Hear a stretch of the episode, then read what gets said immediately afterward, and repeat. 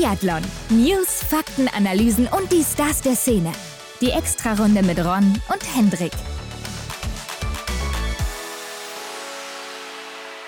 Herzlich willkommen zu einer neuen Extra-Runde. Wir sind zurück, Hendrik. Wow, was für eine Energie hier zum Start. ja, Hendrik, weißt du, was heute ist? Weißt du es? Ja, ich habe es mir notiert im Kalender. Äh, Dreijähriges. Wir haben Geburtstag, Ron. Ja, also es könnte sein, dass wir denselben Kalender haben, sogar Hendrik, denn ich habe es da auch gesehen. Die Extra-Runde wird drei Jahre alt heute. Am 7. November 2019 hat die erste Folge das Licht der Welt erblickt, Hendrik. Ja, damals hieß sie noch Der Winter naht. Das war, glaube ich, auch ein Sommerrückblick, ne? Ja, haben wir aber irgendwann auch mal überarbeitet, ne? Mit Fragen, die uns immer gestellt wurden und was wir so machen, dies, das. Müsste mittlerweile wahrscheinlich auch nochmal überarbeitet werden. Ja, zu Recht. ja, aber es war so eine Folge, oder es ist immer noch eine Folge, in die sehr häufig reingehört wird, weil mhm. viele neue Hörer und Hörerinnen anscheinend immer noch mal gerne in die erste Folge reinhören. Aber okay, Hendrik, heute unser Gast ist jemand, den kennen wir auch schon. Cheftrainer aus Schweden, Johannes Lukas. Ja, unser Mann in Schweden. Faszinierend, dieser Mann. Äh, ist er in unserem Alter und er schmiedet einfach da in Schweden die Talente. Wahnsinn. Ja, also echt Wahnsinn. 29 Jahre alt, geht in seine zweite Amtszeit jetzt schon als Cheftrainer. Also mhm. die nächsten vier Jahre wird er auch noch in Schweden bleiben. Und ja, er ist natürlich auch vom Erfolg geküsst, muss man so sagen, in den letzten Jahren. Gerade in der letzten Saison, da haben die Schweden sich ja auch zum Auftakt, wie auch schon im Vorjahr, wieder sehr, sehr stark präsentiert. Und damit stiegen dann wahrscheinlich auch die Erwartungen auf die Olympischen Spiele. Gerade so eine Elvira Oeberg, die da den großen mhm. Durchbruch geschafft hat und Zweite im Gesamtweltcup war. Und dann natürlich auch Leute wie Sebastian Samuelsson oder Martin Ponce de Oma, der ja auch Sprintweltmeister immer noch ist, waren vielversprechende Kandidaten vor den Olympischen Spielen auf die Medaillen. Ja, und Johannes hat uns ja auch erzählt, wie denn das Ganze so in Schweden abging. Ne? Also wie die Erwartungshaltung generell der schwedischen Medien oder auch äh, der Biathlon-Fans da war zu der Zeit. Wie man sich vorstellen kann, wird das Ganze ja auch nicht so leicht sein, dann auch für einen Trainer, der viel Erfolg hat. Ja. Da wird dann auch eben sehr viel erwartet. Und wir haben ihn natürlich dann auch gefragt, war er denn zufrieden mit seiner Medaillenausbeute in Peking? Und zu guter Letzt war es ja schon wieder eine Rekordsaison. Ne? Also im Vorjahr hat er ja schon eine Rekordsaison geholt mit 31 Podiumsplätzen. Mhm. Jetzt waren es 32 Podiumsplätze, also nochmal einen draufgesetzt. Ist das vielleicht nochmal zu schlagen jetzt im kommenden Winter? Dabei gehen wir natürlich auch noch individuell auf sein Team ein. Genau, wer die letzte Folge mit ihm kennt, da haben wir es auch schon gemacht. Ne? Sind auf ähm, seine Juwelen da ein bisschen eingegangen. Also der Stier, Sebastian Samuelsson, klar, ne? Martin Ponzloma. Die Spitze des Teams haben wir da mal unter die Lupe genommen. Johannes hat uns da so ein paar Insider verraten und ja, so auch diese Folge wieder. Ja, also was gibt es für Ziele für das Team, für die einzelnen Athleten und Athletinnen? Wer startet vielleicht auch durch aus dem Team, den man noch gar nicht so mhm. auf der Liste hat? Und gibt es vielleicht auch irgendwie so ein paar Newcomer? Gerade im Herrenteam ist ja nicht ganz so breit besetzt, sondern eher in der Spitze sehr stark. Und eins, Henning, das können wir jetzt schon verraten. Johannes, der hält sich im Gegensatz zu anderen Trainern und Trainerinnen mit seinen Ansagen für den kommenden Winter nicht zurück. Also der Mann, der hat Ziele, der will was erreichen, der will was verfolgen und äh, das merkt man hier auch eindeutig. Definitiv. Ich finde, äh, in dem Gespräch, da merkt man so richtig, da bekommt man so dieses Gespür, dass in Schweden so förmlich die Arme hochgekrempelt werden und die einfach Bock auf die Saison haben. Und ja, da wird dann auch kein Blatt vor den Mund genommen. Ja, also sehr hungriges und auch junges Team, was beides wahrscheinlich auch so ein bisschen mit einhergeht. Mhm. Aber Hendrik, wie immer, zuerst zu den News der Woche. Frisch gewachst. Hendrik, in dieser Woche werden ja in Idre und eigentlich in Schuschön die Season Openings stattfinden, also in Schweden und Norwegen. Aber in Norwegen, da gibt es ein paar Planänderungen. Ja, da ist äh, Schneemangel und ziemlich milde Temperaturen. Deswegen werden die Rennen aus Schüscheln nach Lillehammer verlegt. Ja, Lillehammer eigentlich ja die Heimat von Marte Olsby-Reuseland, soweit ich weiß. Mhm. Die wird hier aber nicht dabei sein. Also für sie kommen die Rennen noch zu früh. Ob sie dann beim Start dabei ist, das weiß man auch noch nicht genau. Ja. Aber das ist dann das nächste Ziel anscheinend für sie. Sie wird dann eben hier nicht dabei sein in Lillehammer, zwei Wochen vor dem Start. Aber trotzdem, das Teilnehmerfeld, das ist natürlich gut besetzt. Nicht nur, weil die Norweger am Start sind, sondern auch andere Nationen. Nach dem Interview werden wir da auch nochmal einen kleinen Ausblick auf die anstehenden Rennen geben. Also was steht bevor, wo kann man das mhm. gucken und so weiter. Bleibt also dran. Das ist ja das Coole, ne? Wir können es ja verfolgen. Ja, auf jeden Fall. Und da kriegt man auch schon so richtig Weltcup-Feeling, finde ich, jedes Mal. Ja, definitiv. Gerade weil die Franzosen ja auch da sich mit einmischen. Ich glaube, die sind in Schweden unterwegs. Italienerinnen habe ich jetzt auch schon in Lillehammer irgendwie verlinkt gesehen auf Instagram. Also da scheint wirklich was geboten zu sein. Ja, also mehr dazu nach dem Interview. Und dann kommen wir doch zur nächsten Meldung. Hendrik, ich glaube, das war die Meldung der Woche. Denn wenn man mal so ja. durchs Internet guckt und da nach Biathlon News sucht, dann wird man hier direkt drauf stoßen. Tyrell Eckhoff, die wird offiziell nicht zum Start der neuen Weltcup-Saison dabei sein. Ja, es war ja auch eines der größten Fragezeichen, die im Moment so in der Biathlon-Szene kursierten. Ne? Also äh, Tyrell Eckhoff nicht zum Start dabei, finde ich sehr, sehr schade. Ja, auf jeden Fall. Also verliert natürlich dann auch ein bisschen an Qualität der Weltcup der Damen. Es wurde wohl offiziell verkündet, dass sie in der letzten Zeit eine schwierige Zeit durchgemacht hat, nachdem sie auch dann Covid hatte, mhm. nach dem Finale in Oslo war sie dann eine Zeit lang nicht in der Lage, mit dem Team mitzutrainieren, auch nicht auf die Trainingslager mitzufahren, Wettkämpfe zu laufen. Beim Blink Festival war sie ja auch nicht mit dabei.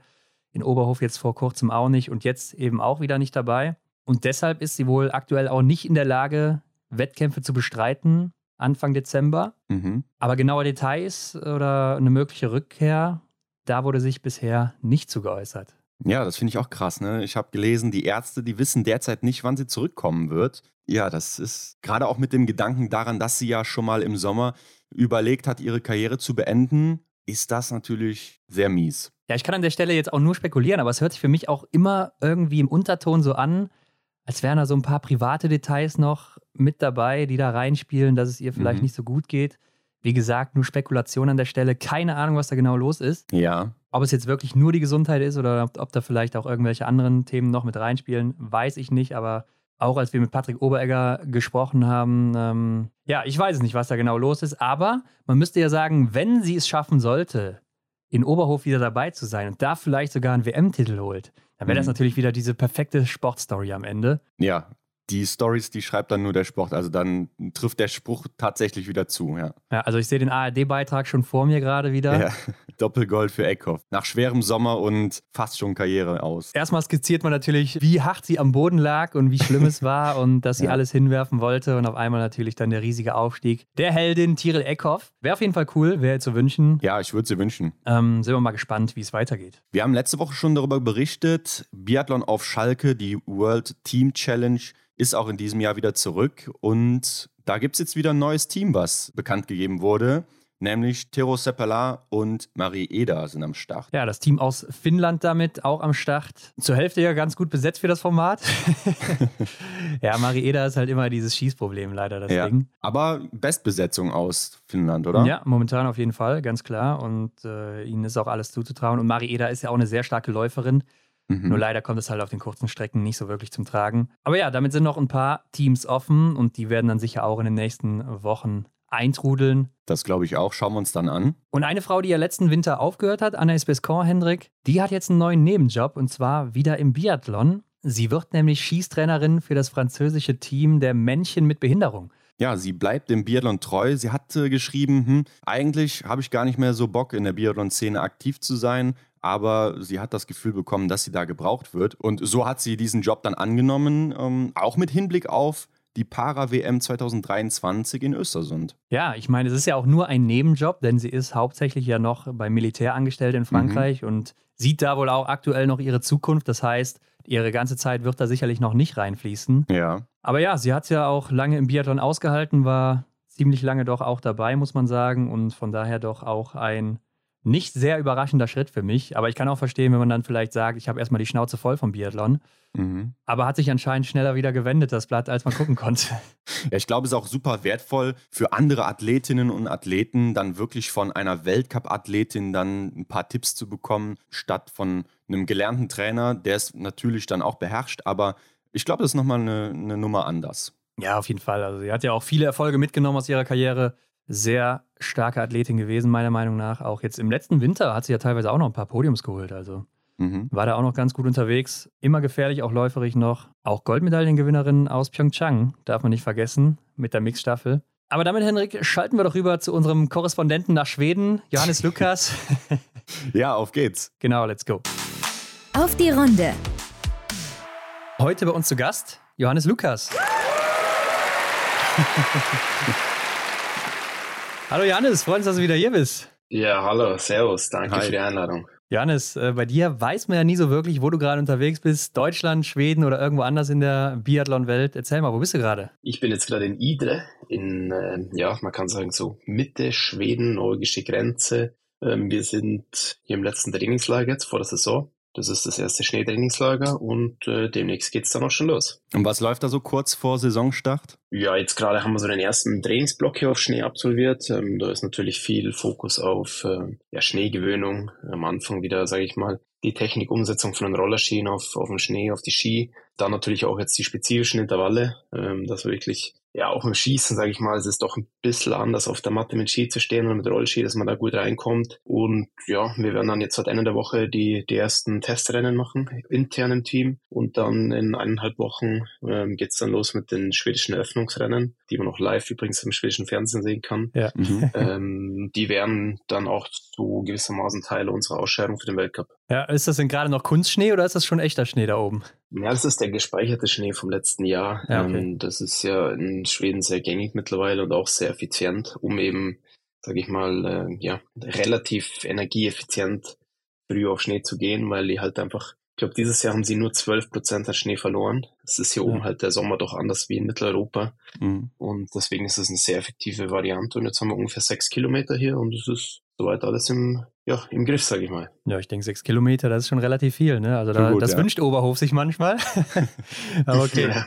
Johannes, lass uns doch mal auf die letzte Saison von deinem Team und dir blicken. Man kann ja sagen, zum Start in Östersund, da wart ihr schon wieder enorm in Form. Fast schon wie im Vorjahr damals in Kontiolahti zum Auftakt. Äh, als Team insgesamt wieder sehr stark unterwegs und gerade auch die Öbergs oder Sebastian Samuelsson waren physisch, glaube ich, zu dem Zeitpunkt schon in absoluter Topform. Aber aus welchen Gründen seid ihr denn gerade zum Start immer so stark? Ja, also wir haben, äh, das hat sicher verschiedene Gründe. Wir wollen äh, einerseits, sage ich mal, jetzt in der Phase noch nicht zu viele intensive Einheiten absolvieren und wollen dann wirklich jetzt eben über diese zum Beispiel schwedischen Rennen, die jetzt dann kommen, schon langsam in Form kommen und dann die jede Woche hernehmen, um uns praktisch, um mal den ersten Peaking zu kriegen. Ich bin jetzt kein Form, kein Freund, der immer nur nach einer Form sucht und irgendwo einen großen Aufbau macht, weil äh, Biathlon in meinen Augen sehr viel auch ja, einfach mentale Sache ist. Du musst in den Flow kommen. Das hat uns die letzten Jahre extrem geholfen wenn du im, im Dezember oder November, sage ich mal, einen schweren Start hast und das erste Wochenende nicht so läuft, dann kannst du natürlich sagen, ja, ich,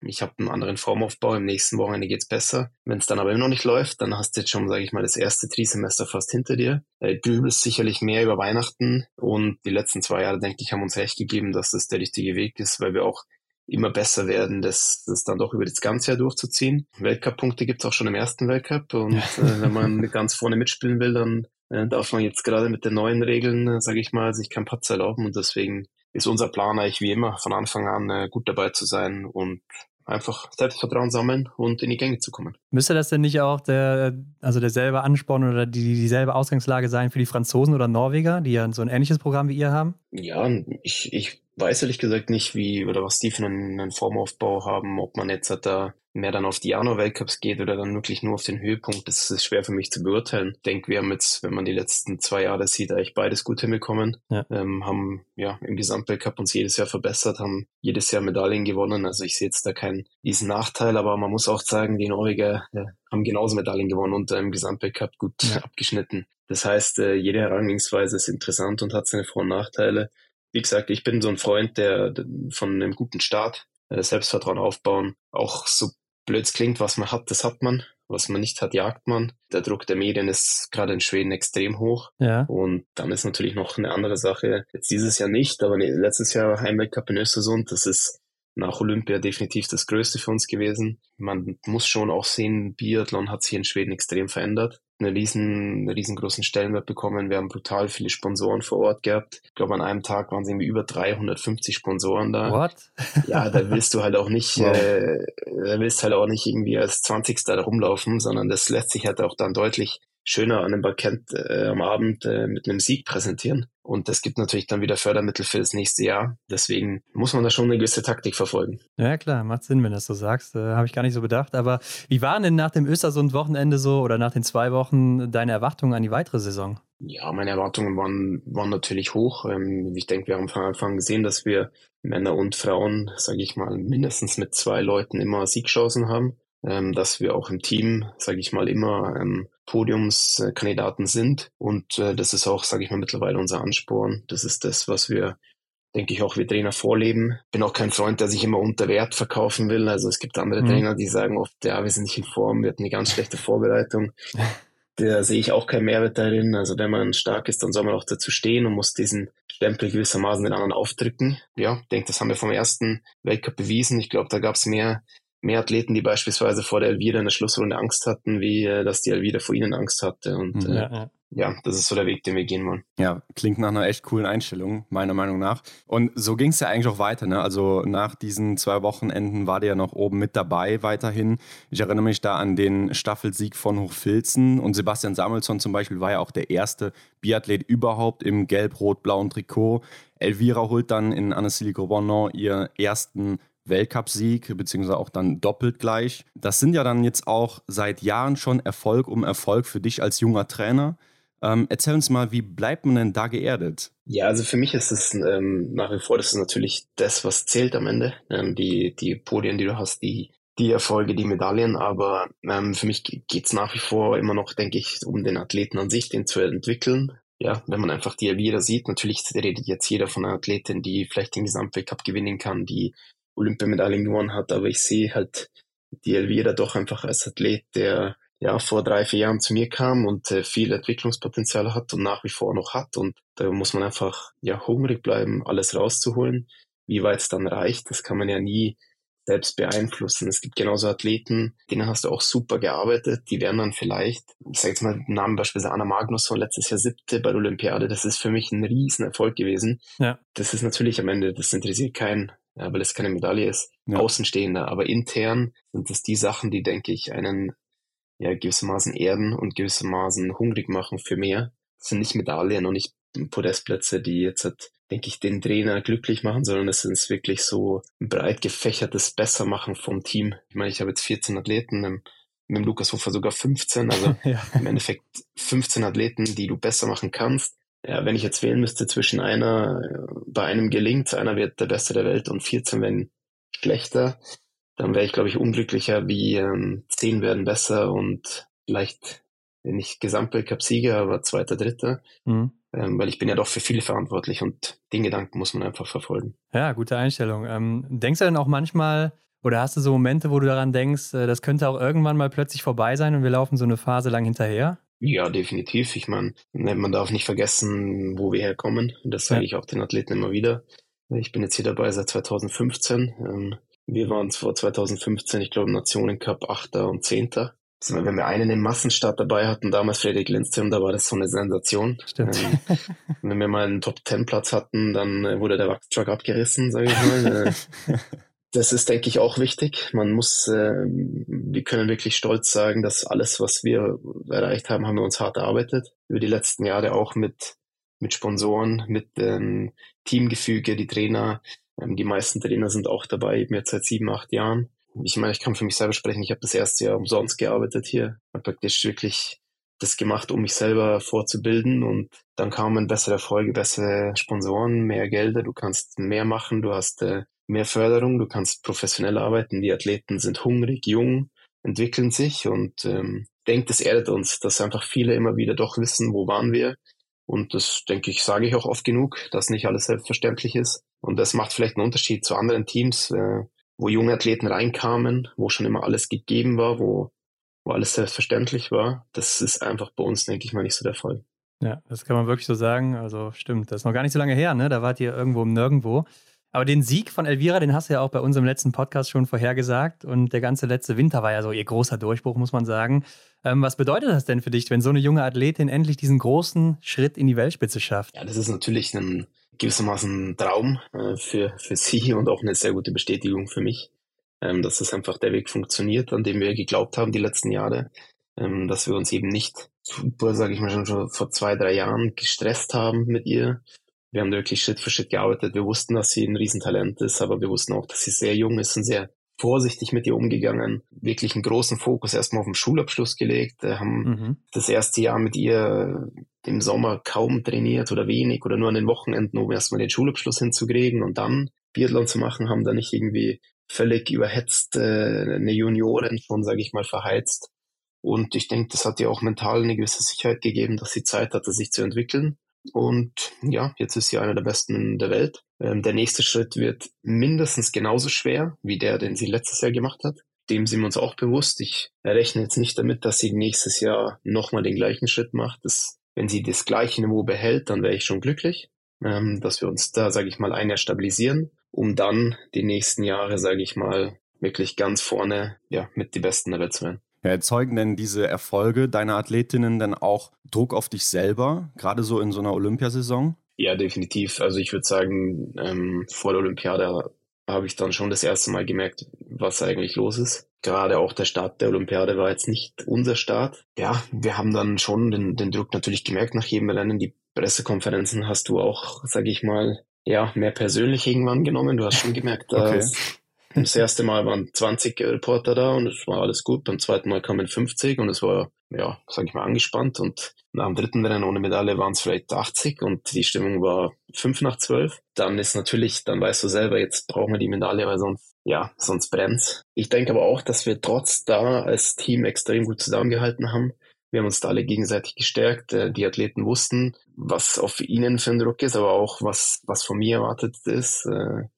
Oder wird. Äh, ich denke, wir Trainer haben uns gegenseitig sehr gut geholfen. Äh, gerade mir haben die anderen sicherlich sehr viel geholfen, weil es ja dann oft immer nur einer ist, der irgendwie vorne dran steht und alles abbekommt. Aber ich geht man ja gemeinsam durch Höhen und Tiefen und das haben wir echt super gemeistert. Wir haben immer an uns geglaubt und haben unseren Plan durchgezogen und haben dann ja das bis wirklich zum letzten Rennen der Männer daran geglaubt, dass wir auch noch diese Männermedaille holen und konnten das dann machen. Und jetzt im Nachhinein blickt man natürlich positiv zurück, aber die ersten ersten fünf Tage waren schon eine Achterbahnfahrt. Ja, stelle ich mir auch nicht so leicht vor, ehrlich gesagt. Aber ihr wart ja auch eines der ersten Teams, die dann in China vor Ort waren. Was habt ihr schon davon versprochen, so früh da zu sein? Also wir haben natürlich verschiedene Tests die letzten Jahre gemacht und wir haben ganz klar gesehen, dass viele unserer Athleten einfach sehr lange brauchen, um sich an die Höhe anzupassen. Mhm. Das war einfach unser Gedanke, dass wir da so früh wie möglich deswegen hinkommen wollten. Zusätzlich kamen natürlich noch die ganzen Corona-Regeln, die mhm. auch sehr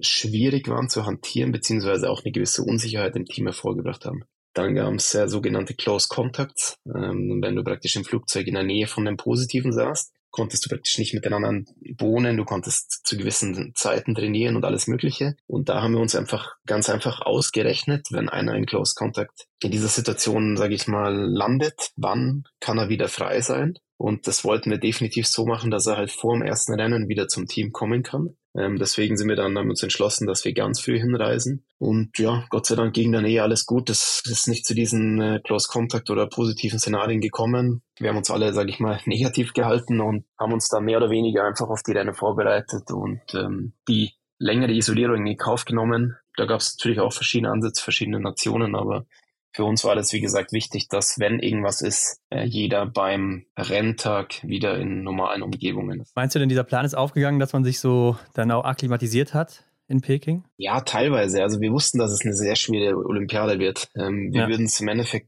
vermutlich genauso machen. Ähm, du kannst dich gewissermaßen akklimatisieren, aber du wirst immer Unterschiede in der Höhe haben. Mhm. Ja, du hast immer Athleten, die einfach in der Höhe besser performen wie, mhm. wie andere. Und ähm, wir haben dafür alles gegeben. Wir waren davor im Höhentrainingslager. Wir haben, äh, wie gesagt, dann dort viel Zeit in der Höhe verbracht. Haben, denke ich, einfach alles gemacht, was möglich war. Und wir würden es definitiv so wieder machen. Okay, okay. Ja, das Ziel, damit wir nochmal alle im Boot sind, war ja je eine Medaille bei Frauen und Männern. Und letztes Mal haben wir es ja schon als sehr bescheiden angesehen. Aber jetzt, wo es vorbei ist, Johannes, können wir offen drüber reden. War schon sehr bescheiden, oder?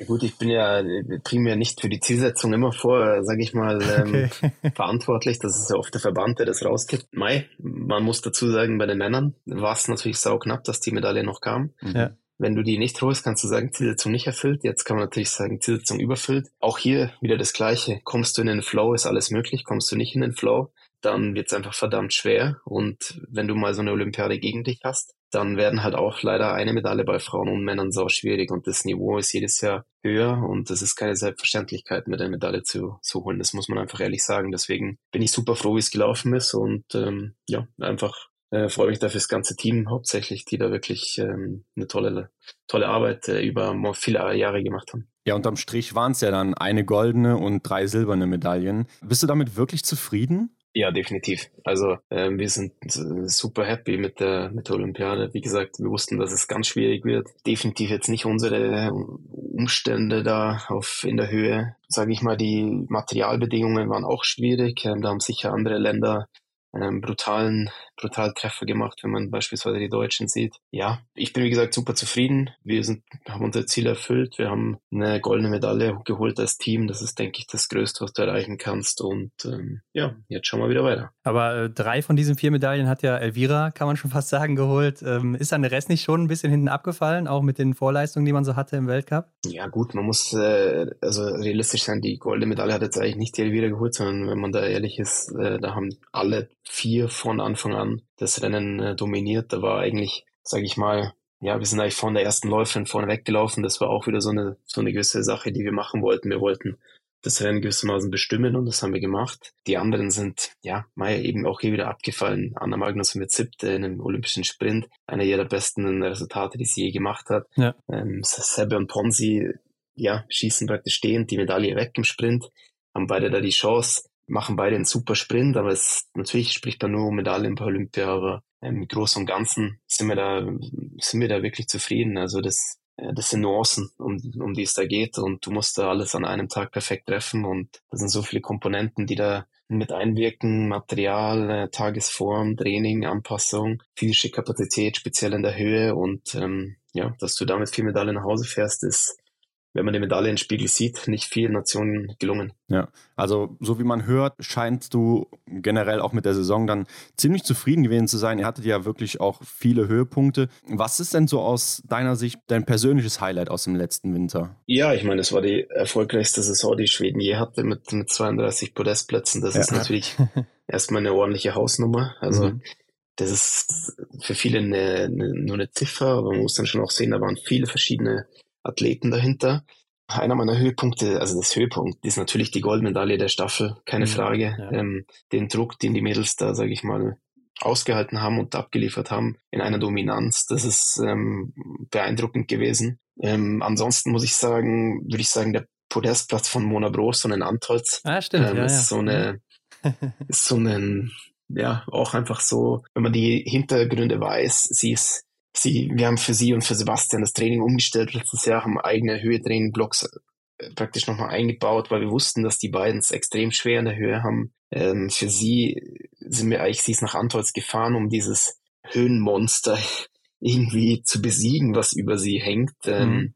Mit 0,0 Erwartungen, komplett isoliert vom restlichen Team, weil sie da eigentlich schon in der Olympia-Bubble war, mehr oder weniger, hat im Zimmer gefrühstückt, Mittag gegessen, ist zu Fuß zum Rennen gegangen, also völlig irre und stellt sich dahin und läuft aufs Podium. Das sind so Sachen, wenn man da halt die Hintergründe weiß, dann ja, dann bewegt es einen, sage ich mal, ähm, schon sehr. Ja, dann lass uns doch mal den Blick nach vorne richten ähm, auf die Vorbereitung 2022.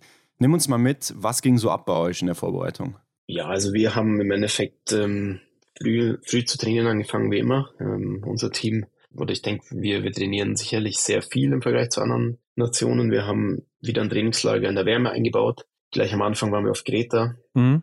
Stimmt. Haben da wirklich den Block, ja, viele Höhenmeter, Radfahren, Rollerski, Anstiege gelegt, weil einfach da Anfang Mai das Wetter in Schweden noch sehr instabil ist. Wir sind dann wieder viel in Östersund gewesen, haben dieses Jahr das erste Mal so, ja, man kann sagen, zwei Selbsttrainingswochen eingebaut für die Athleten, wo sie ein bisschen, ja, selber zu Hause sein konnten und selber trainieren konnten, nicht nur in Östersund gemeinsam. Haben danach wieder viele Fokuswochen in Östersund gehabt über den Sommer, die wirklich sehr gut liefen mit den schwedischen Meisterschaften auch. Danach sind wir die Höhe gegangen, äh, nach Abendholz und nach Lauersee. Haben da wirklich auch einen sehr guten Drei-Wochen-Block äh, abgeliefert. Und vorher waren wir noch in der Sommer-WM in Ruhpolding das erste Mal. Das war ja auch ein cooles Event, muss ich sagen. Und danach sind wir wieder nach, äh, nach Schweden zurückgegangen, um nochmal, ja, einfach daheim zu sein, sich gewissermaßen auch nochmal auszuruhen für die Saison und jetzt hat, schließen wir den Sommerblock ab hier mit Idre, dem Trainingslager. Das machen wir jedes Jahr so. Ist ein, taugt uns eigentlich hier, ist auch ein Partner von uns. Dann geht's los mit den Rennen hier. Also wir haben nicht allzu viel verändert. Ähm, eigentlich nur das Greta Trainingslager zugenommen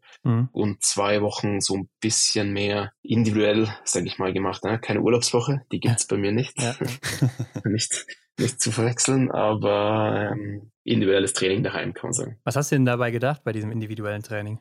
Ja, einfach, dass wir so diesen, diesen Break zwischen Fokuswochen nochmal besser äh, betonen. Also sagen wir mal, wir waren drei Wochen in Östersund, haben da wirklich alle gemeinsam äh, sehr gut trainiert, dass wir danach eine Woche so individuell daheim hatten, wo jeder mal, ja, weil es wohnen ja alle mehr oder weniger in Östersund, aber die kommen ja nicht aus Östersund. Äh, und wenn ja. du jetzt sagst, ähm, zum Beispiel die, die Ölberg-Schwestern wollen nach Hause fahren, dann sind das halt auch gleich mal sechs, sieben Stunden in den Norden, ähm, dass die halt einfach mal eine Gelegenheit hatten, okay, wir fahren nach Hause, wir haben da gute Trainingsmöglichkeiten, wir sehen unsere Eltern mal wieder, können da eine Woche in Ruhe trainieren und dann wieder zurück nach Östersund zu kommen mit den nächsten Fokuswochen. Ja. Dass man wirklich so ein kleines Trainingslager immer wieder simuliert, ähm, aber doch mehr oder weniger daheim ist und der Reisetage spart. Und wenn du sagst, du machst keine Pausen in deinen Trainingsplänen, dann denke ich mal, die Pausen sind eher so aktive Pausen, oder? Wo man sich dann halt auch bewegt mit weniger Intensität oder sowas. Ja, also wir machen in der, wir haben ein anderes System wie viele andere. Es gibt ja viele, die machen, ähm, sage ich mal, so klassische Urlaubswochen dann ja. im Sommer zweimal oder sowas. Das, das gibt es bei uns nicht. Wir machen mehr halt dann, sage ich mal, vereinzelte, vielleicht ein, zwei mehr Ruhetage.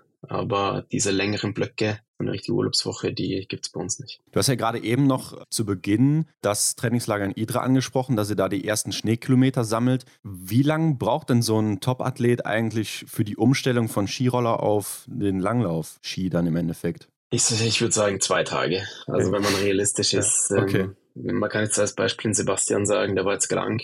Der kam verspätet ins Trainingslager, der hat zwei Einheiten gemacht und die dritte saß mehr oder weniger schon. Es gibt sicherlich ein paar, die brauchen länger, die brauchen mhm. vielleicht sogar eine Woche.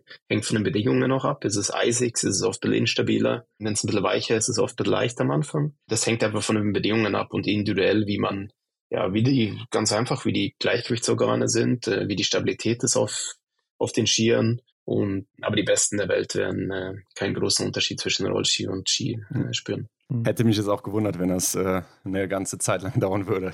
Im Sommer waren ja noch die Skiroller angesagt bei der Sommer-WM. Äh, da war ihr vertreten, du hast es schon gesagt. Und ich fand, da habt ihr euch ja schon ähm, von einer sehr starken Seite gezeigt, oder? Wie siehst du das? Ja, ich war eigentlich überrascht. Ähm, wir sind da hingefahren, so außen mehr oder weniger. Wir haben die schwedische Meisterschaft gemacht. Dieses ist ja so ein kleiner Peak für uns, aber jetzt nicht nicht super wichtig. Ähm, und dann sind wir halt einfach weitergefahren und haben einfach gesagt, okay, wir nehmen dieses Wochenende noch mit und dann fahren wir äh, weiter in die Höhe, weil dann sparen wir uns die Fliegerei und dann machen wir alles in einem durch. Und wir haben gesehen, dass sehr viel schon sehr gut funktioniert hat. Sicherlich auch Sachen, die nicht gut funktioniert haben. Aber ja, wir haben da, denke ich, die Laufzeiten gerade bei den Männern mehr oder weniger bestimmt das hat mich mehr oder weniger, also hat mich eigentlich wirklich überrascht. Aber gut, das sind natürlich auch hier wieder Sachen, die geben Selbstvertrauen. Man kann natürlich sagen, ja, es ist eine Sommer-WM, aber mhm. ein Sieg ist ein Sieg. So eine wichtige Entscheidung wie im letzten ja, Massenstart stehen schießen, das sind Momente, die kannst du sonst selten trainieren. Ja. Ähm, dass du dann da die entscheidende Null bringst und Schlussrunden, Sprintduelle für dich entscheiden kannst, das sind einfach Sachen, die geben dir Selbstvertrauen und da haben wir viel mitgenommen, haben auch Sachen gesehen, wo wir weiterarbeiten müssen.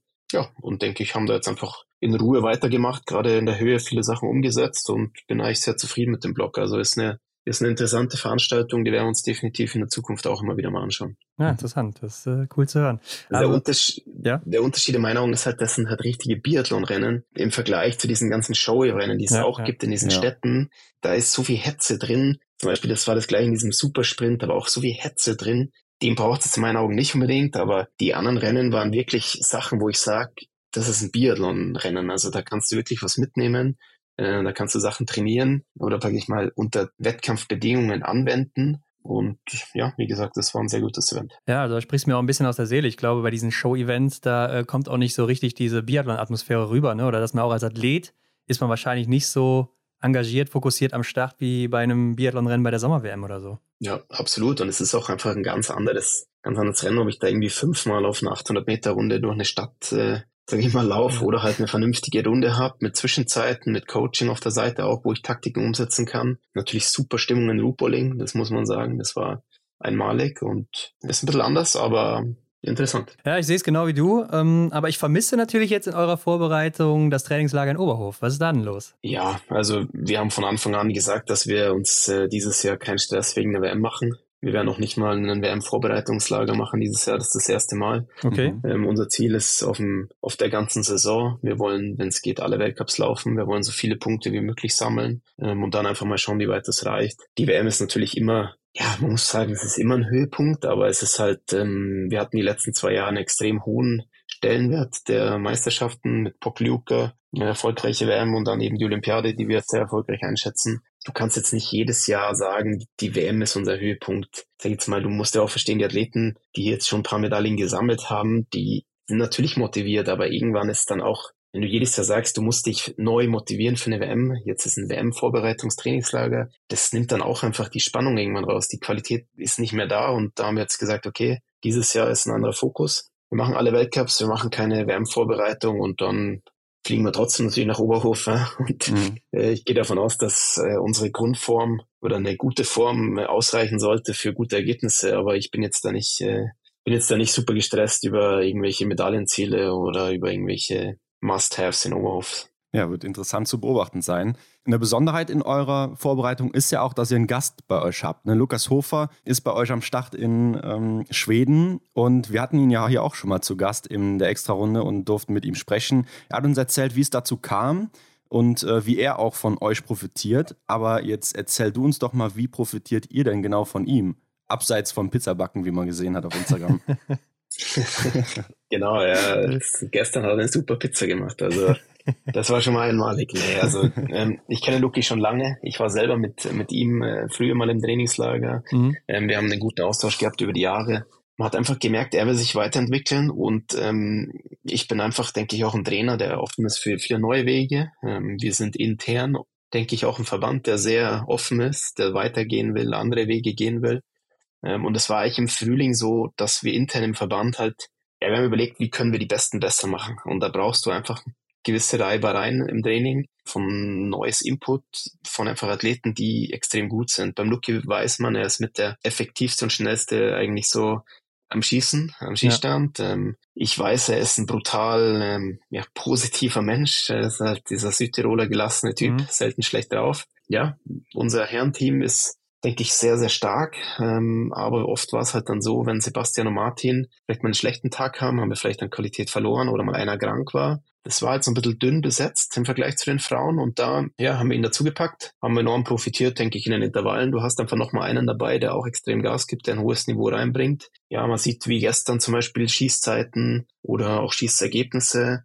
Ja, schießt einfach sehr gut, bringt einfach ein hohes Niveau rein. Es, es erhöht einfach nochmal das Niveau, würde ich sagen, in gewissen Einheiten. Und ähm, er hat natürlich andere Ansichten auch, wie er draußen in der, in der Spur zum Beispiel läuft. Wir haben andere Ansichten ist ein sehr interessanter Dialog oder Austausch und ich denke, wenn da jeder ein, zwei Prozent mitnehmen kann, dann äh, kann das sehr weit reichen im Winter. Ja, ich bin mal gespannt, ob euer ganzes Team dann im nächsten Winter den Hofer-Swing drauf hat beim Aufstehen oder vom Schießstand. Aber lass uns mal überraschen. Ähm, aber lass uns auch, auch mal auf dein Team blicken. Gehen wir mal so ein paar Namen durch. Äh, fangen wir mit Sebastian Samuelsson an. Ne? Der hat ja gesagt, er fühlt sich so stark wie noch nie zuvor. Jetzt hast du eben gesagt, er war ein bisschen krank. Äh, also was sagst du da im Moment zu als sein Trainer?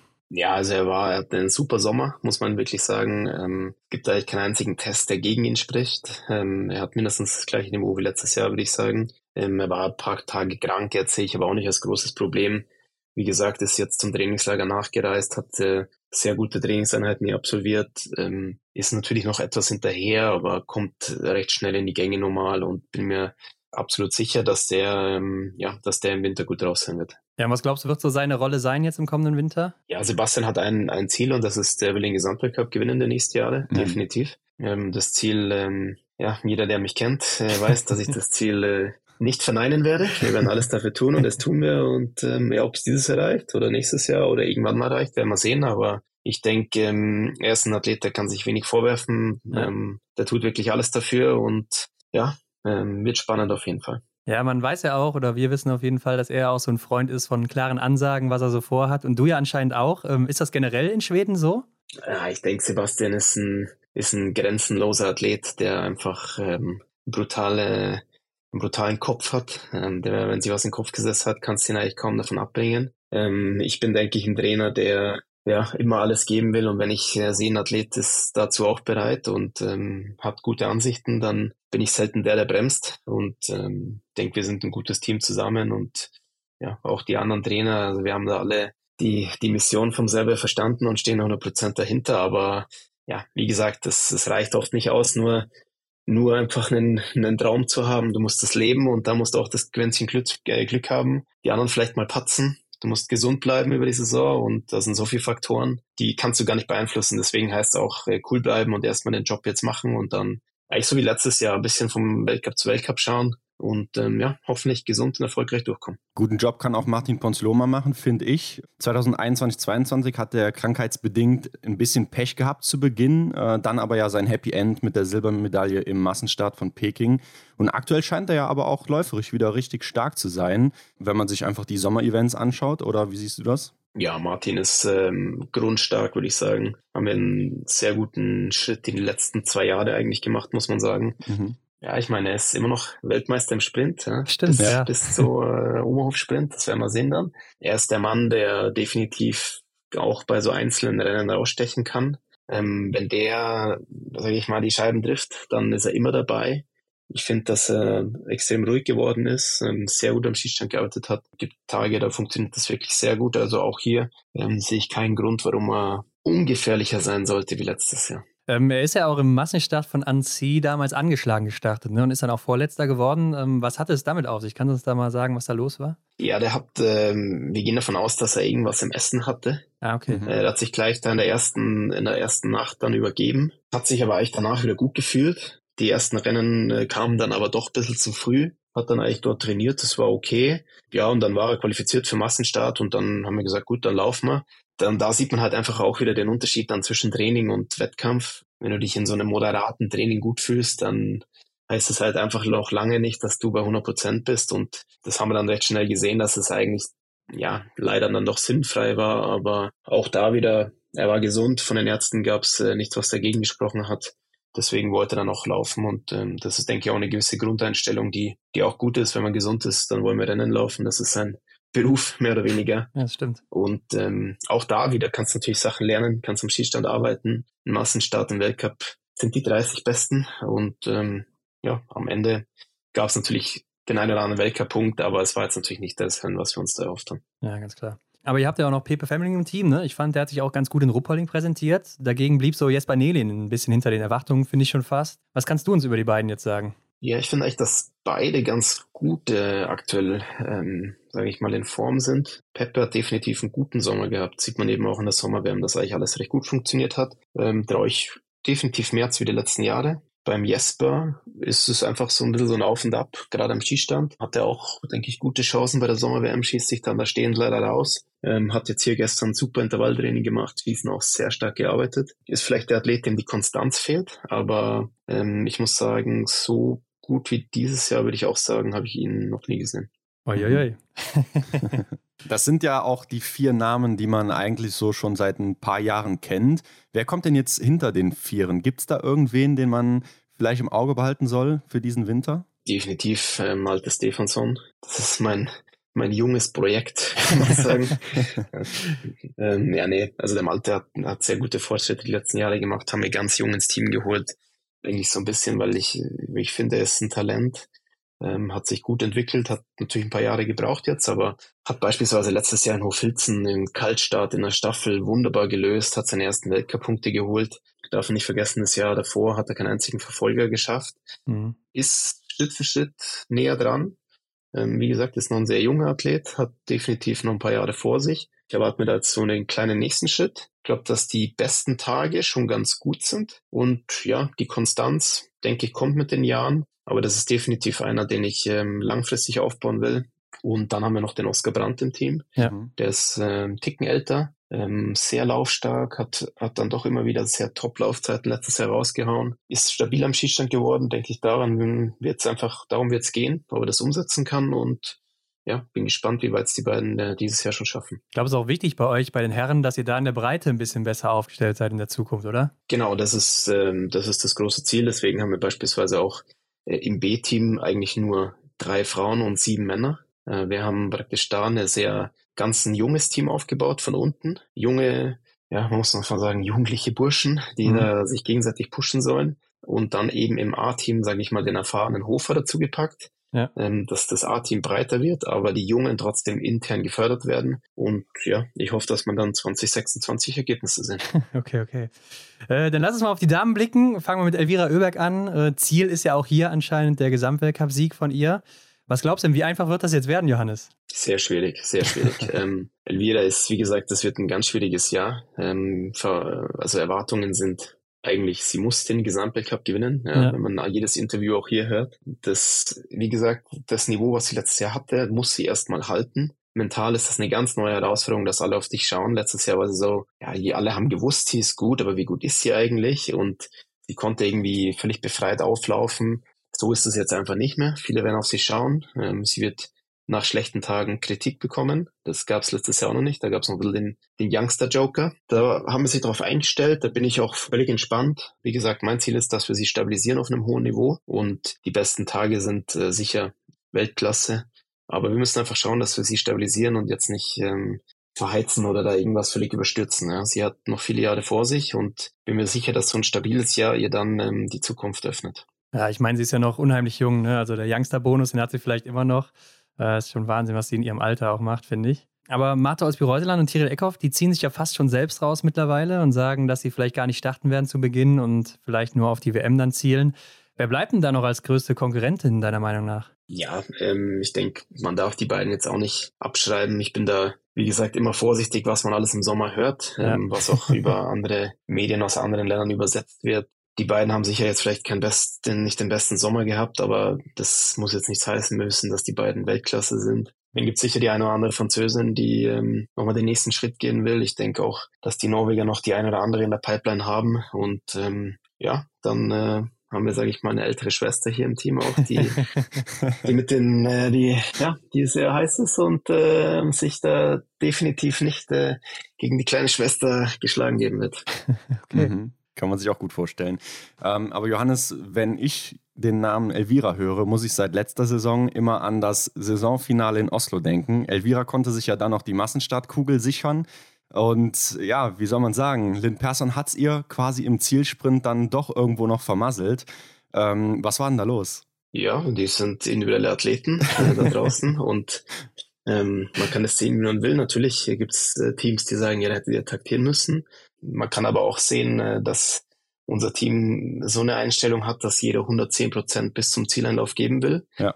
Das hat sicher Vor- und Nachteile, aber definitiv ähm, auch hier. Ich bin selten Trainer, der ähm, bremst. Ähm, ich erwarte 110 Prozent von meinen Athleten. Das ähm, leben wir vor. Elvira hatte alles auch selbst in der Hand, muss man ehrlich sagen, bis mhm. im Endeffekt zu den letzten 500 Metern, wo sie eingebrochen ist. Dass jetzt da die Lin vielleicht äh, nicht im letzten Zielspurt genau äh, Kontrolle über die letzten Platzierungen hat, ist auch klar ja, ich sehe das völlig entspannt. Die Kugel ist jetzt auch nicht die wichtigste für uns. Das ist mehr so nice to have, aber wir wollen definitiv eine andere Kugel mit Elvira oder mit einem anderen im Team die nächsten Jahre gewinnen. Deswegen war das jetzt auch kein großes Thema für uns. Okay. Gut, dann, dann kam das auch nachher gar nicht mehr so zur Sprache oder habt ihr es doch mal aus der Welt geschafft, was da los war? Ja, man spricht natürlich da einmal drüber, aber das war jetzt äh, kein großes Thema. Also die Elvira war, sage ich mal, mehr oder weniger erstmal enttäuscht über ihr eigenes äh, Ende von dem Rennen, weil sie auch ein Podium einfach hergeschenkt hat da. Ist einfach ähm, nicht ganz aufgegangen und ähm, da war jetzt kein großes Problem. Und wie gesagt, alle, alle wollen die Besten sein und äh, nur wenn du den Gedanken verfolgst, dann ja, wirst du, wirst du auch die Beste oder der Beste. Wenn du immer zurückhältst und taktisch läufst, dann gibt es sicher immer nicht einen, der sich am Ende ins Fäustchen lacht. Und ähm, ich nehme lieber das in Kauf, dass wir dieses Mal äh, zugeschaut haben und dann nächstes Mal eine richtige Kugel in die Hand nehmen. Ich glaube, bei so einer Gesamtwertung muss man ja auch immer im Hinterkopf behalten, da zählen mehr als nur ein Rennen rein, ne, als das letzte. Deshalb hätte man da ja vielleicht auch schon einen anderen Punkt setzen können. Aber gut, du hast die ältere Schwester schon angesprochen. Die war ja jetzt dreimal hintereinander Vierte im Gesamtweltcup. Da wird es ja jetzt endlich mal Zeit für mehr, oder nicht?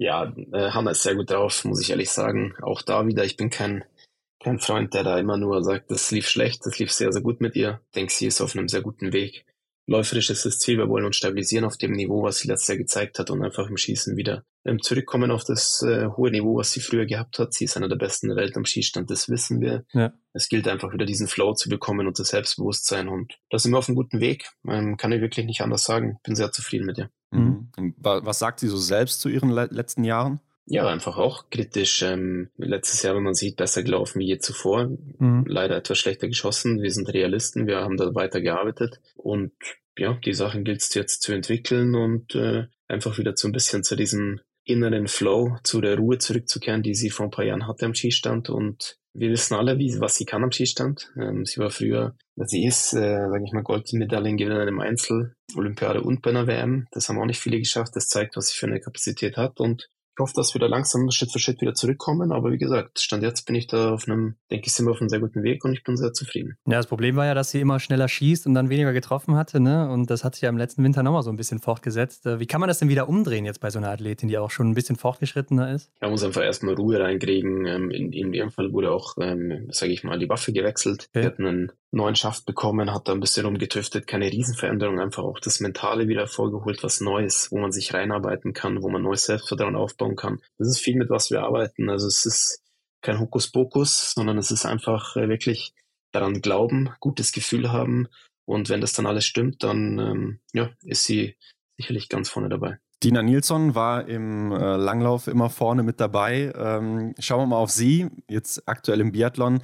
Ähm, was wird so Ihre Rolle sein im nächsten Winter? Ja, Stina ähm, hat natürlich äh, einen Riesenschritt letztes Jahr gemacht, hat ein Podium eingefahren im zweiten Jahr. Das ist, denke ich, mehr als wir erwartet hatten. Wir sind eigentlich auch hier dieses Jahr recht zufrieden. Das Ziel ist, dass ihr ihr Schießniveau stabiler wird und das höchste Niveau höher. Ähm, haben wir bei der schwedischen Meisterschaft gesehen, dass sie auch dieses Mal das erste Mal in der Lage war, 0-0 zu schießen im Sprint. Ähm, das nehmen wir absolut mit uns mit. Und ja, für sie gilt, sage ich mal, sich jetzt für den Weltcup anzubieten, sich zu qualifizieren und dann denke ich, wenn sie an der Startlinie steht, ist eigentlich immer alles möglich und ähm, ja, wir werden sehen, wie, wie weit es dann am Ende reicht. Also ist sie dann auch jetzt schon regelmäßig immer wieder Teil des Teams? Ja, sie ist ein Teil des Format-Teams. Sie ist mit ja. uns das ganze Jahr dabei. Ähm, sie hat die, die Sommer-WM nur haben wir ausgelassen, weil ähm, sie hatte Corona im Mai. Okay. Da haben wir, mhm. sage ich mal, fast 30 Stunden verpasst. Haben wir dann den Block genutzt, wo die anderen Rennen gelaufen sind, dass sie nochmal den Grundblock fährt. Und dann ist sie nachgekommen ähm, zum Höhentrainingslager. War ähnliches mit Hanna, die war ein bisschen krank. Im August haben wir dann auch den gleichen Block gezogen. Also keine keine Besonderheit mit ihr. Sie ist Teil vom Team und ähm, denke, sie ist da sehr gut reingewachsen jetzt auch. Wenn du auch sagst, dass sie eine ist, man weiß nie, was am Start passiert, wenn sie da steht, ähm, wäre sie dann nicht perfekt gewesen für den Sprint in Peking zum Beispiel? Ein Sprint in Peking haben wir uns, ähm, sage ich mal, sehr sehr intensiv die letzten Trainingseinheiten mit allen Mädels beschäftigt, haben wirklich auf Laufzeiten geschaut, auf Bewegungsanalysen draußen und ähm, wir haben nicht den Eindruck gehabt, dass sie richtig, ähm, richtig frisch ist. Da hat uns beispielsweise die Anna einen deutlich besseren Eindruck gemacht. Deswegen hat die Anna die Chance bekommen. War, denke ich, im Nachhinein auch die richtige Wahl mit, mit einem siebten Platz. Ähm, super Ergebnis gemacht. Dann auch da wieder Richtung Staffel wieder geschaut. Ähm, wie ist die Lage bei allen muskulär und ähm, da wieder gesehen, dass vielleicht Anna ein bisschen belastet ist und haben uns dann wieder für die Mona entschieden, waren hin und her, aber ich denke, die Ergebnisse haben uns recht gegeben. Ja, denke ich auch. Du hast aber ja auch noch vier andere starke Damen im Team, ne? Lynn Persson, Mona Bronson, Anna Magnusson und Johanna Scottheim. Was traust du denen so zu jetzt im nächsten Winter? Ja, Lynn ist ähm, eigentlich immer, immer top dabei. Ja, sie. Zeit für ein Podium, ich oder? Weiß nicht, wie oft sie, ja, weiß nicht, wie, wie oft sie schon bei einer, bei einer Flower-Zeremonie war, ja. aber erst einmal auf dem Podium. Da ist definitiv das Ziel, äh, wieder aufs Podium zu kommen. Also sie hat so viel Qualität, dass der Knoten muss irgendwann mal platzen. Ja. Macht einen super Verfolger bei der Olympiade auch, aber ja auch da wieder knapp vorbei eine Medaille. Und das ist immer so was, was sich durchzieht. Ich hoffe, dass wir den Band brechen. Bei ihr sind ja die ein oder anderen äh, Verletzungen immer wieder ein kleines äh, Spiel. Da werden wir jetzt auch ähm, ja, immer wieder ein bisschen das Training anpassen. Aber wenn sie an der Startlinie steht, dann ist sie ja bereit und immer ein Kandidat fürs Podium. Mona Brosen hat letztes Jahr einen Schritt gemacht, haben wir wirklich gesehen, dass sie auch ja, aufs Podium laufen kann. Äh, fast Top 15 im Gesamtweltcup, ist eine Athletin, die ja, die auch wirklich ähm, sehr gute Ergebnisse ja, angeboten hat. Und äh, das gleiche für Anna Magnusson, die wirklich auch stärker zurückgekommen ist. Ähm, Johanna hatte ein bisschen schwereres La Jahr letztes Jahr. Ja. haben uns ähm, langsam zurückgearbeitet, sind aber auch hier auf einem sehr guten Weg. Und ja, mit den sieben Mädels ähm, denke ich, äh, haben wir eine super Auswahl, aber leider können nur sechs starten und ja, da werden wir sehen, was die nächsten Wochen passiert. Kommt denn da noch jemand nach? Wir haben ja jetzt äh, zum Beispiel Sarah Andersson auch schon mal gesehen, die hat bei den schwedischen Meisterschaften schon mal oben mitgespielt. Ja, genau. Wir haben auch natürlich auch noch äh, Junge, wir haben noch die Tilla Johansson dabei im ja. Team, ähm, wir haben die Sarah im, im, praktisch im zweiten Team. Ähm, das sind einfach auch sehr junge Athleten, denen ich wieder die Zeit geben will. Da ist, denke ich, unser Ansatz auch ein bisschen anders. Recht früh ins A-Team rein, gleich mal mit den Besten mitmischen, aber trotzdem Zeit für Entwicklung geben. Weltcup-Einsatz bisschen verhalten vielleicht mal agieren, über die BU-Cup dann anbieten, aber ja, also für mich sind jetzt, sage ich mal, Anfang 20-Jährige auch keine Youngsters mehr. Mhm, ja, Deswegen muss man schon mit denen auch früh arbeiten, weil wenn man doch unseren Weg sieht, dann sind sage ich mal, bei uns alle Mitte 20 fast auf dem Podium gewesen, die es dann weit geschafft haben. Und das kannst du nur machen, wenn du Anfang 20 auch, sage ich mal, den nächsten Schritt gehst. Und den sind wir beispielsweise mit der Tilda gegangen, die ist Teil vom A-Team, hat viel mit uns zusammen trainiert, ähm, wird aber jetzt definitiv am Anfang für den Weltcup noch keine Rolle spielen. Da werden wir einfach mehr wirklich für einen langfristigen Aufbau gehen und erstmal vielleicht über den EBU Cup gehen und dann den einen oder anderen Weltcup oder eine oder andere Weltcup-Erfahrung vielleicht gegen Ende sammeln. Und das gilt natürlich für viele andere auch. Mhm. Plus, dass in Schweden ja noch außerhalb vom Nationalteam auch Athleten sind. Emma Nilsson beispielsweise, mhm. ja, letztes stimmt, Jahr auch in Oslo noch gelaufen. Sehr gute schwedische Meisterschaft gemacht. Wird interessant, sie zu sehen und ähm, ja, bleibt spannend. Ja, ich denke, wir sind uns alle einig, wenn wir jetzt nochmal überlegen, der Gesamtweltcup, der wird wahrscheinlich von äh, Schwedinnen und Schweden auch hier und da mitbestimmt, keine Frage. Ähm, wer spielt denn dann in deinen Augen am Ende die größte Rolle im Kampf um den Gesamtweltcup, Johannes? Bei den Damen und bei den Herren? Also ich würde sagen, bei den Damen ähm, würde ich jetzt mich festlegen auf zwei Schwedinnen, zwei Norwegerinnen und eine Französin. Und wie heißen die? Ja, das halte ich jetzt, äh, halte ich jetzt offen, weil ähm, ja, ihr habt gesagt, ich habe den, den Sieg der Elvire vorhergesagt. Ja, mhm. Wenn ich jetzt da auf Namen gehe, dann passiert das wieder. Dann sinken meine, sinken meine Siegquoten. Nein, auf jeden Fall. Ähm, klar, in Schweden die beiden Öbex-Schwestern äh, haben, haben super Chancen. Dann haben wir, ähm, denke ich, bei den Norwegern in meinen Augen Mathe und vielleicht äh, Tandrevolt. Ähm, und bei den Französinnen, ja, schwierig. Ja, da bin ich mir, bin ich, kann ich jetzt tatsächlich keinen Namen sagen, weil die wechseln immer so ein bisschen durch, wer dann den nächsten Schritt macht. Aber da habe ich definitiv, äh, bin ich mir sicher, dass da wieder eine oder zwei nachkommen. Und ist Deutschland niemand oder wie sieht das aus? Ich weiß jetzt nicht den Formaufbau der Deutschen, aber ich gehe mal davon aus, die werden alles, was sie haben, auf die Heim-WM setzen. Stimmt, ja. Ähm, und wahrscheinlich den Gesamtweltcup jetzt nicht, dieses Jahr nicht so oder hätte ich jetzt als Trainer gemacht, ich weiß nicht, was sie machen. Ich denke, die müssen den Oberhof abliefern, deswegen werden die jetzt nicht den großen Fokus auf den Gesamtweltcup setzen. Ja, das ist ein guter Punkt. Und was sagst du den Herren? Wer spielt da eine große Rolle? Ja, würde ich fast, äh, fast das Gleiche sagen eigentlich. Die gleichen Nationen. Äh, natürlich, da ist Norwegen eine Macht. Ähm, Franzosen natürlich auch. Ja, und da hoffe ich, dass dann äh, der ein oder andere Schwede die ein bisschen ärgern kann. Aber bei den Männern muss man natürlich sagen, dass die Norweger die Favoriten sind. Ich glaube, dass Johannes Bö äh, ja, sehr unzufrieden war letztes Jahr ja. und äh, vielleicht etwas sauer an den Start gehen wird. Das glaube ich auch. Also ich glaube, da sind wir uns einig. Äh, ich glaube auch, dass Kanton jeder wird es ein bisschen schwerer haben, oder? Mhm. Ja, ich, ich kann, ich habe gar keinen Einblick, was die Franzosen machen, ehrlich gesagt. Ich habe nur die Ergebnisse gesehen der, äh, der französischen Meisterschaft, da war ich jetzt nicht super beeindruckt, muss ich ehrlich sagen. Ja. Aber gut, auch hier, das sind Sommerwettkämpfe, ähm, die kommen ja jetzt dann auch nach Idre, werden bei uns mitlaufen. Wenn wir mal hier das erste Bild sehen, aber ich denke, das Niveau ist so hoch, ähm, aber wir sind da absolut auch Teil davon. Das haben wir letztes Jahr gesehen äh, mit Sebastian auf dem dritten Platz. Ähm, ja. Wenn du dritter letztes Jahr wirst, dann äh, bist du definitiv auch Favorit für dieses Jahr. Aber glaubst du auch, dass es vielleicht spannender werden könnte als die, all die Jahre zuvor so, dass da jetzt keiner ist, der da wirklich durchmarschiert? Außer vielleicht bei den Frauen? ja, gl glaube ich. Ähm, glaube ich tatsächlich auch wegen dem neuen Punktesystem. Ich glaube aber auch, dass es den einen oder anderen früher aus dem Rennen hauen wird. Mhm. Aufgrund von beispielsweise einer Krankheit, irgendjemand wird mal krank oder vielleicht, wenn es blöd läuft, irgendjemand hat mal eine kleine Verletzung oder sowas. Aufgrund des neuen Systems ohne Streicher, ja, verpasst du ein Wochenende, dann ist es vorbei. Da muss man realistisch sein. Deswegen kann ich mir schon vorstellen, dass es vorne sehr eng wird, aber auch gegen Ende der Saison, denke ich, weniger spannend wird, weil der ein oder andere vielleicht schon äh, ausgeschieden ist, mehr oder weniger. Ja gut, lassen wir uns mal überraschen, wie es dann am Ende kommt. Jetzt hattet ihr im letzten Winter eine Rekordsaison mit 32 Podestplätzen und damit ja die Rekordsaison des Vorjahres getoppt mit einem Podestplatz mehr. Und damals hast du auch gesagt, du siehst keinen Grund schlechter zu sein als in der Rekordsaison. Also was geht jetzt in diesem Jahr bei euch so? 33 oder wo geht's hin? Ja, auch da wieder, das ist, äh, das sind natürlich Ziffern, die sind wunderschön zum Anschauen, aber das ist jetzt nicht alles für mich. Ich will einfach, dass das ganze Team den nächsten Schritt macht. Ich will ähm, ja zum Beispiel mal Sachen wie auch eine Nationen Cup gewinnen. Staffelwertung haben wir ja schon gewonnen letztes Jahr bei den Frauen. Solche Sachen, das ist einfach für, für den Trainer auch ein, eine gute Quittung, dass es vorangeht. Ich will einfach das ganze Team entwickeln. Ob das dann da 33, 30 oder nur 20 Podien wären, Mai. Das hängt auch natürlich von den anderen ab, aber ich denke, alles in allem sind wir auf einem sehr guten Weg und ich sage das gleich wie letztes Jahr, ich sehe wenige Gründe, warum wir schlechter sein sollten. Mhm. Okay. Lass uns noch kurz über Oberhof sprechen.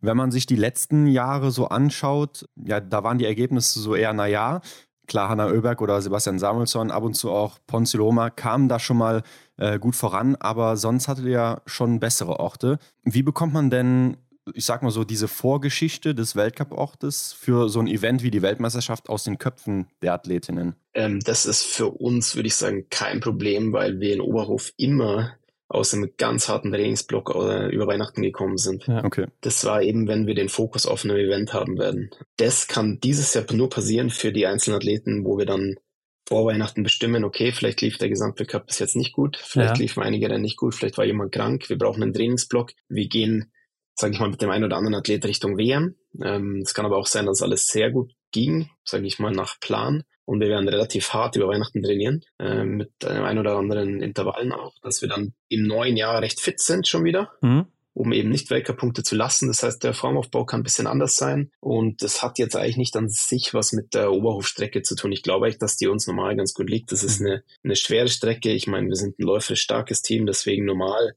Ja, wenn wir eine gute Grundform haben, dann ähm, sollte das jetzt nicht ein allzu großes Problem werden. Aber es ist interessant, ihr habt echt äh, unsere Leistungen im Griff. Das stimmt. Oh, vielleicht immer so ein bisschen, puh, wenn man das überlebt hat und nach Ruppoling gekommen ist einigermaßen, da waren wir mal zufrieden. Ne? das stimmt, das stimmt. Aber ähm, du hast anfangs noch gesagt, dass Biathlon ja auch sehr stark eine mentale Komponente hat. Und das ist ja schon irgendwie in den Kopfen der Athleten und Athletinnen dann drin, ne? wenn die nach Oberhof kommen, dass sie wissen, na, hier war ich in der Vergangenheit nicht so gut. Also ist das doch schon wieder ein Punkt, der da ein bisschen mit reinspielen wird, wenn auch nur unterbewusst, oder? Ja, aber also wie gesagt, ähm, die Athleten wissen, was sie die letzten Jahre trainiert haben es wurde auch ganz klar kommuniziert immer ähm, schon vor Weihnachten, dass wir der Oberhof jetzt nicht als den Weltcup nehmen, sondern eher Oberhof genommen haben, als eben über Rennen dann wieder reinzukommen. Wenn man Rupoling sieht, war Rupoling immer besser schon wieder. Ja. Der Formaufbau ging dann ganz klar eben Richtung Event. Deswegen denke ich, da ja, ist ein guter Tipp von euch. Werde ich mit dem einen oder anderen Athleten vielleicht nochmal extra drüber sprechen. Aber ähm, wie gesagt, wir werden da wir werden auch relativ spät nach Oberhof fliegen, vermutlich erst äh, zwei Tage vor dem ersten Rennen. Wir werden da keinen großen, ähm, ja, keinen großen WM extra Fokus machen, werden das äh, ganz entspannt angehen, ähm, die Zeit davor zu Hause verbringen, gemeinsam natürlich trainieren in Östersund, aber einfach so ein bisschen Ruhe reinbringen und dann das äh, große Ereignis als äh, großen Weltcup zu sehen. Johannes, am 29. geht's los mit dem Einzel der Herren. Können wir hier zum Start auch wieder so eine Leistungsexplosion von euch erwarten wie in Kontiolahti oder Östersund die letzten zwei Jahre? Ja gut, der letzte Einzel in Östersund, äh, da war ja eine Katastrophe, wenn man ehrlich ist. Ja, aber das erste Wochenende, ne? Die erste Woche. läufisch waren wir top, aber ja. ich weiß gar nicht, ich glaube, wir hatten irgendwie über 60 Fehler an einem Tag ja. oder 57 Fehler, da war die Stimmung kurzzeitig angespannt, aber nee, ich, ähm, also auch hier wieder, ich will da nicht nur umreden, Kontolachti ist ein Platz, der liegt uns sehr gut, wir sind sehr gut drauf und man kann mit uns definitiv in Kontolachti rechnen, dass wir da vom ersten Tag sehr, sehr hungrig mit sehr vielen Athleten sein werden. Okay, okay. Dann bin ich mal wieder gespannt, wie das da losgehen wird, Johannes. Klingt gut. Damit sind wir auch durch. Äh, kannst gerne noch ein bisschen Eigenwerbung machen. Wo kann man dir folgen, wenn man noch ein bisschen mehr über dich und das schwedische Team erfahren will? Ja, man kann mir natürlich auf, auf Instagram folgen. Ähm, man kann da schauen, wie schön es wir hier in Schweden haben und wie hart wir trainieren. Okay. Und äh, dass wir auch immer wieder eine sehr gute Stimmung haben. Ja, perfekt. Dann danken wir dir mal wieder für deine Zeit. Das ist zum dritten Mal ja schon hier und äh, ja, alles Gute für die Saison viel Erfolg. Und ich finde es einfach cool, wie du auch äh, an die Sache rangehst, ne? dass ihr auch mal Ansagen macht und so. Weil, wie du schon sagst, andere sind so ein bisschen bescheidener. Also vielen Dank dafür. Ja, danke euch und bis bald. Mach's klar. gut. Bis dann. Ciao. Ciao, ciao. 29 Jahre und geht in seine zweite Amtszeit als Cheftrainer, Hendrik. Also ich kann mir vorstellen, da lagen auch so einige Angebote auf dem Tisch jetzt nach dem Olympischen Winter. Das glaube ich wohl auch, Ron. Also sicherlich gute Angebote, aber ich glaube, er hat da in Schweden ein Umfeld, wo man sich wirklich wohlfühlen kann und das ist ja auch sehr viel wert. Ja, definitiv, Henrik. Ich muss dir sagen, ich liebe einfach seine Aussagen. Ne? Also, dass der ja. Mann auch mal wirklich klare Ansagen macht. Wir holen uns hier den Gesamtweltcup-Sieg in den nächsten Jahren. Mhm. Wenn nicht dieses Jahr, dann vielleicht nächstes oder übernächstes Jahr. Aber das sind konkrete Ziele ne? mit seinen Athleten und Athletinnen, die er da verfolgt. Macht auch seine eigenen Stars dann heiß auf diese Ziele. Ja, das ist ja auch das, was wir im Gespräch mit Sebastian Samuelsson schon mal erfahren haben. Er ist ja genau so einer, der dann eben die Worte so sagt, wie er sie auch meint und ähm, ja, keine Angst hat vor zu großen Tönen. Man muss denen natürlich gerecht werden, aber aktuell oder bisher haben sie es ja immer gemacht. Ja, und es darf natürlich auch keinen eigenen Druck aufbauen, wenn man ja. sich dann selbst so hochlobt, aber anscheinend kommen die damit ja ganz gut klar bisher. Ganz kurz hat er sich ja auch zu Tiril Eckhoff und Martha Olsby-Reuseland geäußert und die Aufnahme war noch vor der Meldung, dass Tiril Eckhoff abwesend sein wird ja, zum Start. Korrekt. Aber er hat ja auch nur gesagt, dass er nicht immer alles glaubt, was in den Medien übersetzt wurde aus anderen Artikeln und so weiter oder er da immer mhm. ein bisschen vorsichtig ist, was das genau bedeutet. Und er wusste eben nicht, dass das dann eben noch folgen sollte. Aber ja, wir wollten noch über die Rennen in Idre und Lillehammer sprechen, die jetzt am Wochenende stattfinden. Samstag und Sonntag wird das jeweils sein. Schon ziemlich früh, oder? Ja, auf jeden Fall. In Idre, Schweden, geht Samstag mit einem verkürzten Einzel los. Okay. Im letzten Jahr, meine ich mich noch erinnern zu können, war das ein kompletter Einzel, wo Elvira Oeberg mit 20 Treffern gewonnen hatte, ziemlich überlegen. Ja, ich erinnere mich. Und Sonntag wird es dann ein Sprint sein für Männer und Frauen. Mit dabei, wie du auch schon gesagt hast, Hendrik, die Franzosen und Französinnen. Mhm. Neben natürlich dem Team aus Schweden. Ich glaube, da müssen wir nicht drüber reden. Wäre gut, wenn sie dabei sind, ja. und das Ganze wird übertragen im SVT, also schwedischen Fernsehen und auch im französischen Fernsehen zum ersten Mal. L'Equipe mhm. wird es übertragen. Ja. Die haben sich ja auch die Rechte am IBU Cup gesichert, werden das ja auch in diesem Winter übertragen, das erste Mal. Genau. Ihr findet natürlich alle Links rechtzeitig bei uns in der Story auf Instagram. Und in Lillehammer in Norwegen natürlich das norwegische Team am Start. Samstag ein Sprint, Sonntag ein Massenstart, beziehungsweise jeweils einer natürlich für Männer und Frauen. Und es gibt ja Sonntag auch immer noch diesen Massenstart 60 oder dieses Jahr sogar 80. Ja, 80. Mhm. Also da werden 80 Teilnehmer dabei sein. Ja, wie willst du es auch anders machen in Norwegen? Also ja, klar, man könnte natürlich auch sagen, gut, wir nehmen hier die, die besten 30 aus, den, aus dem Rennen davor, vielleicht noch die aus dem Weltcup, die gesetzt sind. Ja. Und dann wird mit denen der Massenstart hier gemacht. Aber die sagen, nee, hier soll jeder laufen als Vorbereitung und deshalb machen die noch einen zweiten Massenstart. Mit denen, die es eben nicht in diesen A-Massenstart, wie ich es mal nenne, jetzt reinkommen, also die Top ja. 30 da eben nicht sind, die laufen dann bei diesem Massenstart 80. Und ich glaube auch, dass hier dann so ein Wechsel stattfindet. Also ich denke mal, das wird irgendwo in der Mitte geteilt. Und dann laufen die einen am Schießstand durch und noch eine Runde und die anderen schießen dann schon mal. Das wäre nämlich jetzt meine nächste Frage gewesen. Wie wollen die das denn da koordinieren am Schießstand? Ja, genau, so wird das dann eben gemacht. Es könnte nämlich auch sein, dass sie mehr als 30 Schießstände da haben in Lillehammer. Weiß ich mhm. aber jetzt auch nicht. War noch nie da, Hendrik. Ja, ich auch noch nicht. und Biathlon-Rennen hat man ja auch spärlich gesehen in den letzten Jahren. Ja, aber wir werden es dann spätestens am Sonntag sehen, wenn es soweit ist. Und das ja im Stream, also alle Infos bei uns in der Story. Ja, das Ganze wird dann eben vom norwegischen Fernsehen übertragen. Mit dabei hier die Italiener, Italienerinnen und mhm. auch das Team aus Tschechien zum Beispiel, wie du eben schon gesagt hast, die sind da auch am Start. Ja. Es werden auch sicher insgesamt noch einige andere Nationen dabei sein, die wir jetzt nicht genannt haben. Ich habe zum Beispiel auch gesehen, dass in Idre gerade ein deutscher Anzug rumläuft. Ja, ich konnte aber nicht entziffern, wer es war. Die haben ja da aktuell ein Trainingslager, die Schweden und Schwedinnen. Mhm. Und da gab es eben eine Story von auf Instagram und da hat man dann gesehen, dass da ein deutscher Anzug durchs Bild lief bei den Damen. Mit rotem Stirnband. Und es war ein Rossignol-Ski. Also. also es grenzt den Kreis schon ein, ja. Lass uns mal überraschen, ob dann vielleicht doch noch eine Deutsche oder ein, zwei Deutsche mit am Start sind hier in Idre. Ja. Oder ob das nur so eine individuelle Vorbereitung ist. Oder vielleicht wurde einfach mal der Anzug gewechselt Wobei ich mir das nach dem ersten Jahr des neuen Anzugs nicht vorstellen kann, dass hier einfach mal ein Anzug gewechselt wurde, denn den braucht man ja immer noch. Ja, das stimmt. Ähm, erinnere ich mich jetzt gerade auch dran, dass manche ja auch schon mal so nach der Saison, so wie beim Fußball der Trikottausch nach dem Spiel ist, dass es sowas auch schon mal gab. Ja, aber ich glaube dann eben auch erst, nachdem die zwei Jahre um sind. Ja und man den Anzug im nächsten Jahr nicht mehr braucht, beziehungsweise einen neuen bekommt. Ja. Aber gut, lassen wir uns überraschen, Hendrik. Wir werden es dann sehen am Samstag und Sonntag, ob da jemand dabei ist. Aber Leute, schreibt uns doch mal gerne unter das Folgenbild. Wie steht ihr denn zu den Aussagen von Johannes Lukas, Elvira Oeberg und Sebastian Samuelsson und Hanna Oeberg um den Gesamtweltcup-Sieg? Meint ihr, die kämpfen damit? Traut mhm. ihr ihnen sogar den Gesamtsieg zu? Ja, gute Frage. Ich glaube, es wird auf jeden Fall interessant, wie sich auch äh, Elvira Oeberg mit ähm, ja vielleicht den negativen Schlagzeilen, die eventuell über sie dann geschrieben werden, äh, damit umgeht. Also haut in die Tasten. Ja, und dann bleibt mir auch nur noch zu sagen, Hinweise zu Johannes und zu uns findet ihr wie immer in den Show Notes und dann abonniert uns doch gerne bei Spotify, iTunes oder wo auch immer ihr das hört und lasst auch mal fünf Sterne da. Das geht ja jetzt auch bei Spotify, Hendrik. Genau, bei uns ist so ein kleiner Stern, da klickt ihr mal drauf und vergebt dann davon fünf. Und wir sagen wie immer vielen Dank dafür. Genau, und teilt das überall mit all euren Biathlon-Freunden. Wir sind dann in der nächsten Woche wieder zurück. Bis dahin, macht's gut, schöne Woche und ciao. Bis dann, ciao. Das war die Extra-Runde mit Ron und Hendrik für diese Woche. Neue Folgen gibt es jeden Montag, überall, wo es Podcasts gibt.